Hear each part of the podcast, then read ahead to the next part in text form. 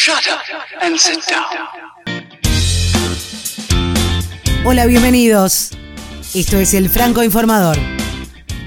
Seguimos actualizando sobre el juicio en el caso FIFA Gate. Culminó la participación como testigo de Luis Bedoya, expresidente de la Confederación Colombiana de Fútbol.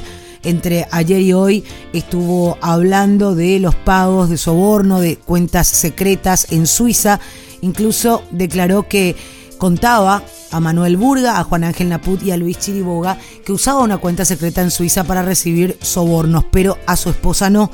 Consultado por la abogada de Juan Ángel Naput, es decir, confiaba más en estas tres personas que en su propia mujer, dijo que por supuesto en este tema sí lo hacía. Y si hubiera muerto, ¿habría millones de dólares en una cuenta en Suiza y ella no sabría nada? Preguntó la abogada de Naput, a lo que Bedoya respondió, correcto.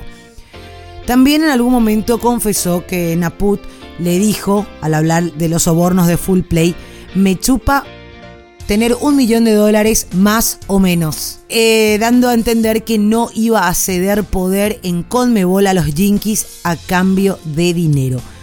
En una entrevista en junio de 2015, en una rueda de prensa, él había dicho que no tenía cuenta secreta, sin embargo, en la corte de Brooklyn confesó que sí tuvo esta cuenta secreta en Suiza para recibir eh, sobornos. También contó que habló con sus abogados cuando regresaba de Zurich después de los arrestos de mayo de 2015 y se reunió con los fiscales Nitze y Mays por primera vez el 28 de julio de ese año, acordando que iba a dar su confesión con respecto a este caso dijo que pidió una nueva visa para quedarse en Estados Unidos y que había huido de Colombia por su seguridad. Se supo que el gobierno estadounidense alquiló un apartamento de dos dormitorios y dos baños para Bedoya y su esposa desde diciembre de 2015 y que Bedoya no ha pagado ni un centavo por estas comodidades.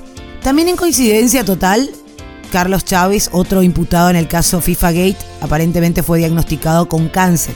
Él está en Bolivia y hasta ahora ha evitado la justicia norteamericana. Hoy se supo que después del testimonio de Alejandro Bursaco en Brooklyn, un juez argentino ordenó el allanamiento de la sede de torneos y competencias en Buenos Aires. Entre las cosas que dijo Luis Bedoya, también nombró a Teixeira, Grondona y Leos como los tres más corruptos en el fútbol, utilizando la frase que no le consta pero cree que nadie recibió más sobornos en toda su carrera que los señores Leos Teixeira y en particular Grondona. Esto ya cuestionado por el abogado Bruce Udolf en este caso de Manuel Burga, el expresidente de la Federación Peruana de Fútbol.